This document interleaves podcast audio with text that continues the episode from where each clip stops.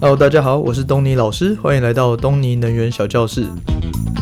今天呢是离岸风电冲刺班的第一章的第四节。那在课堂开始之前呢，一样稍微分享一下最近有趣的一些新闻好了。那最近呢，有发生了一件离岸风电业界的一个非常大的消息，那就是在上礼拜五，也就是三月三十一号这一天呢，呃，沃旭能源的大彰化西南西北风场呢，通过了最终投资决议，啊，这是一个非常大的消息啊，那也是非常振奋人心的。但那或许呢，你可能还不知道什么是，可能没听过，或者你不知道什么是最终投资决议，那或是呢，你会觉得说，呃，这个。风场通过这个最最终投资决议，其实是一个理所当然的事情，不是本来就说好要盖风场了吗？那其实呢，这个最终投资决议啊，它是一个非常非常重要的里程碑，就是在整个离岸风场的生命周期呢，它或许可以算是呃 one of the 最重要的转捩点之一啊，就是它是一个非常非常重要的里程碑。那今天呢，刚好课程中也会提到这一个。呃，最终投资决议的一些细节，所以大家先稍安勿躁，听东尼老师娓娓道来喽。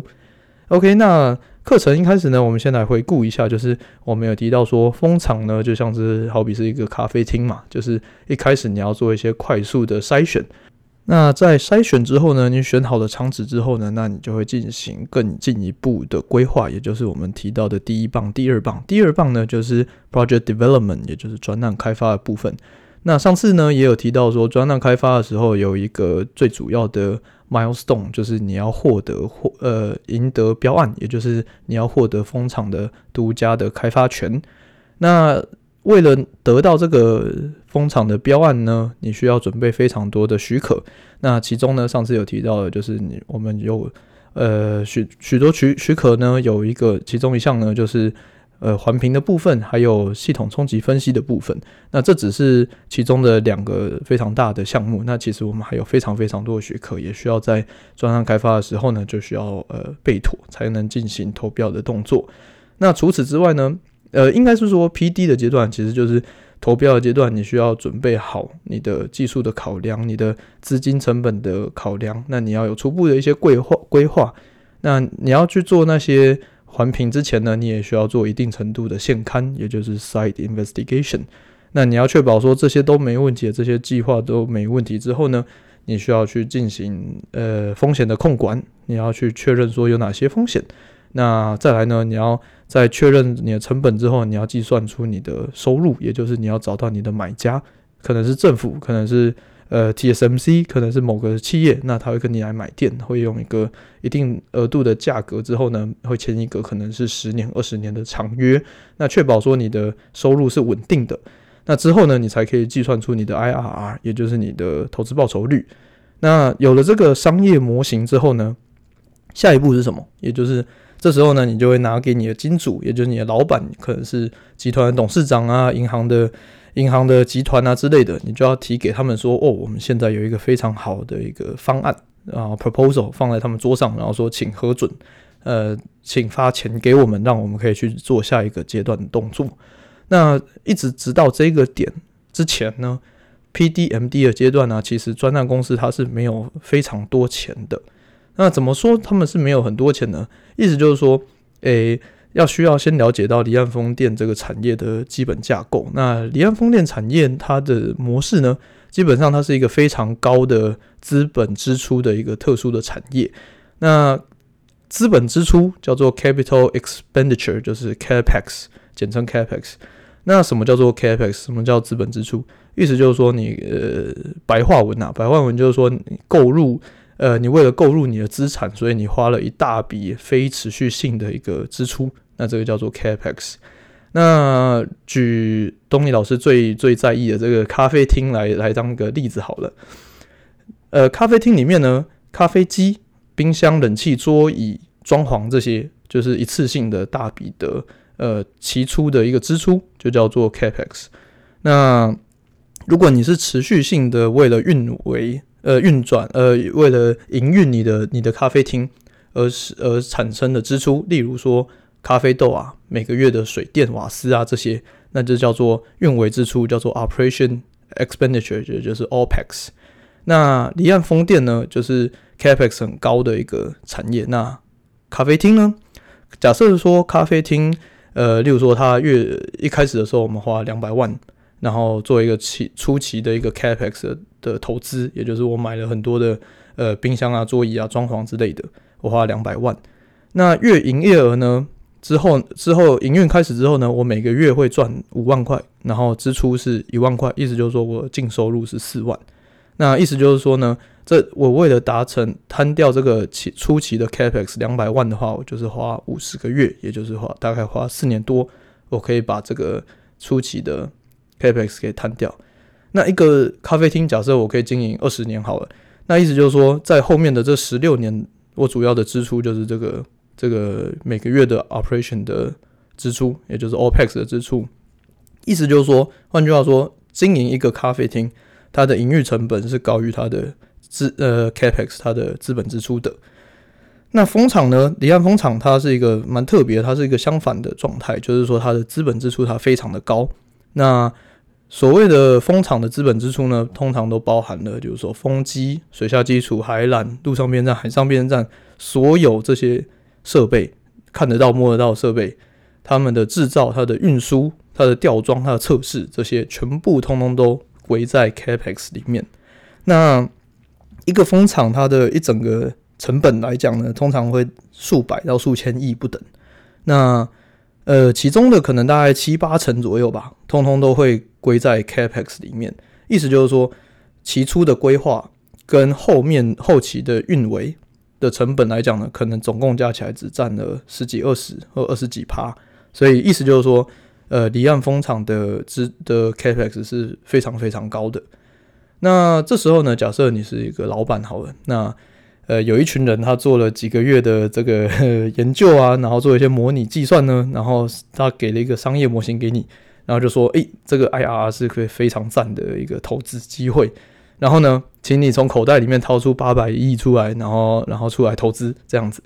那这是一个非常大的压力嘛，就是你一个人就要决定一个八百亿的的投资行为，那是否就是这一签下去可能就是二十年的一个决定了，所以这是一个非常非常大的决策。那所以呢，通常这个老板就会找哦，那不然我找个什么营运长啊、策略长啊，或什么财务长，通通进来，大家一起开会，然后让大家就是集思广益这样子来来做一个重大的决策。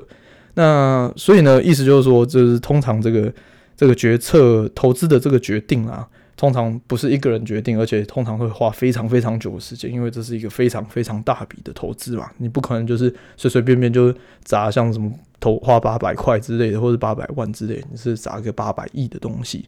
所以呢，就是除了呢，你的口袋要够深，你的胆识要够大，那你的眼光要够远，你的 IRR 要够好之外的，你也要有一些全球性的考量。什么意思呢？就是说，你说你的 IR 很好，你这群人你们做台湾的案子，然后你跟我建议说，诶、这个台湾的这个 IR 非常的好。可是呢，日本也跟我说它很好啊，韩国也说很好，啊，啊什么越南也说很好。那这样子，我该听谁？我该我我总是不能全部一起投资嘛，所以我一定是挑比较好的那几个。那可是同时呢，就是也我也要考虑到，就是说还有先后顺序的意思啊，就是就是说我如果今年都投了，我这几个都投了，那要是明年美国有一个更好的出来，那我怎么办？那我就没钱投了。那又是或是呢，就是说我为了等明年的。那我今年就这些案场都不投，然后我等到明年就发现通膨超严重，然后我整个钱都贬下去了，那我连未来的风场都买不起，那这就是很大的财务上的风险。所以意思就是说，呃，要做一个投资决议来讲的话，它其实是要考量的点是非常非常多的。除了你要可以是赚钱，你要是长期赚钱的，你的风险是可控的，同时你也要思考你的资产的配置，就是你哪里要放多少钱。那你未来的规划，你全球的布局，这些都是需要考量的。所以意思就是说，要做一个投资决议，其实是非常非常困难的。OK，那为什么呃叫做最终投资决议呢？最终投资决议叫做英文叫做 Final Investment Decision，叫做叫简称呢叫做 FID。那要做这个 FID 呢，它为什么叫做 Final？那的原因就是说，就是在初期啊，在在 market development，在市场开发或者在专案开发的时候呢，你是一笔一笔钱丢进去的。意思就是说，你养了一群人，那他们去做模拟，去做分析，去做系统冲击，然后去做一些环境评估影响之类的，然后你算你去一群人去做出了这个商业模型出来，去计算出来，然后去去量化这个风险。那这些都是需要花钱的，可是这是相对上，像我们刚刚讲，它相对其实只花了一个小部分的钱。那呃，这个少部分的钱花下去了，它其实就像是丢到水沟里一样，它就是没了。那没了之后呢，你其实是有，就是董事会啊，公司它其实是有可以喊卡，或是呃，它甚至取消掉这个风场，为了我去拿这笔钱去投资另外一个更好的风场，都是有可能的。所以意思就是说，在最终投资决议还没有过之前，其实风场是有可能暂停或甚至取消的。再说一次哦，就是非常重要，就是在最终投资决议之前，其实风场是有可能不见的。所以不管你说多大的公司，在什么样的时机点早就已经布局了，然后已经取得什么样许可，跟政府承诺，然后那个押金都押了，它还是可以取消掉的，因为它有可能就是说啊，反正我认赔这个五趴十趴的钱。我把这另外的钱拿去拿去砸另外一个更有开发效益的风场，那这是有可能的。那 FID 呢？就是最终投资决议一过，意思就是说这个案子呢就像变了新的女友，那他就是一去不回头，他就是像像火车一样，他就是再也不回来了。就是他就是必须要完成，就是这样子。所以最终投资决议是一个非常非常重大的决定。那这一次啊，在呃沃旭的大彰化西南二阶还有西北风场，这个九百 mega 九百二十 mega 瓦的风场，它是全台湾最大的一个风场。那它要过 FID 是非常非常不容易的。怎么讲呢？就是东尼老师啊，从二零一七年加入之后，就开始一直在忙这大彰化东南西南还有西南西北这个风场。那这几个风场呢，就是呃，我们从二零一七年开始 PD 阶段，然后二零一八年得标，一直到现在二零二三年。我们才正式通过 FID，所以这有点类似说，就是你看着你的那个小孩，然后你一路把他养大，然后终于养大成人，他就要进入下一个阶段的那个那个成就感，还有那个莫名的感动。所以就是诶、不知道大家可不可以有这种感受啦？对，Anyway，就是过了 FID 之后呢，那那是什么呢？那就会进入所谓的执行阶段，也就是 execution 的阶段。那 execution 呢，它会包含就是。呃，主要就是最大的就是三个，就是 EPC。那 EPC 呢，统称为叫做 ex 呃 engineering Procurement 跟 Construction，也就是所谓的设计、采购跟施工。那设计、采购、施工阶段呢，它就是呃，它除了钱是最大的，它的人也是最多的，它需要动用到呃非常非常多的人。那在 PD 阶段呢，你可能就是动个数十人到数百人不等。可在 EPC 阶段呢，通常会都是破千人以上的一个非常大的量体，所以就是它是一个，而且甚至它可以是一个全球性的动员。什么意思呢？意思就是说，你有可能是买丹麦的风机，买呃瑞士的电力设备，然后你买韩国的电缆，然后你在越南组装，然后你找台湾的技师跟日本的一个技术顾问，那。这些人在越南组装好之后呢，东西会运到台中港来放置，这样子。所以这是一个非常大的 exercise，它会有非常多的人，还有钱，还有物流在里面。那也就是为什么这两年因为疫情的影响呢，造成非常非常多的离岸风场的开发，通通都受到非常重大的影呃的 delay。那主要呢，也就是因为人飞不进来，物品进来清关需要非常额外多的时间。那人员进来呢，进出他都需要做一些一些管制嘛，所以这就是你的你的安装的人员进不来，你的技师进不来，你的规划的人员进不来，那你无法监工，或者你只能做一些线上的做一些呃监工的动作这样子，所以呃在这几年的风场在在施作上呢都是非常非常大的挑战，所以这就是为什么说，诶、其实这几年呢、大家风场 delay 是。是情有可原的，它其实是一个非常呃，算是不可抗力的一个影响所造成的啦。那当然，有些人 delay 的多，有些人 delay 的少，那当然就是看各凭本事嘛。那但是呢，不论如何，这几年来要开发离岸风场是非常非常困难的。那 EPC 阶段呢，又有什么重点？什么样的人适合进来参与 EPC 阶段呢？什么样的人格，还有需要怎么样的人力呢？